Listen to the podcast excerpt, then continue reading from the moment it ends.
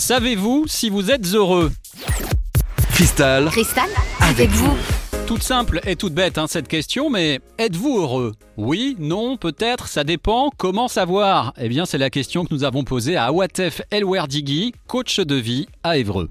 Alors, euh, comment savoir qu'on est heureux? Bah, Généralement, on le vit, donc euh, sur le moment, on le sait pas. On vit le moment présent et ça passe et on- ça passe très vite. D'ailleurs, souvent, quand euh, on, on prend plaisir à travailler ou à voir du monde, on se dit oh, mais le temps passe vite parce que le bonheur, il était là, il, il- il s'est consumé à une vitesse folle parce qu'on était bien. Ça veut dire que la plupart du temps, on est heureux sans le savoir?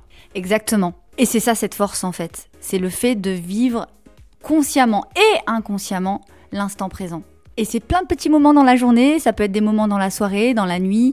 Euh, il faut en profiter et il faut avoir euh, cet esprit de gratitude où en fait on se dit waouh, j'ai passé quand même euh, dans la journée trois ou quatre moments de bonheur.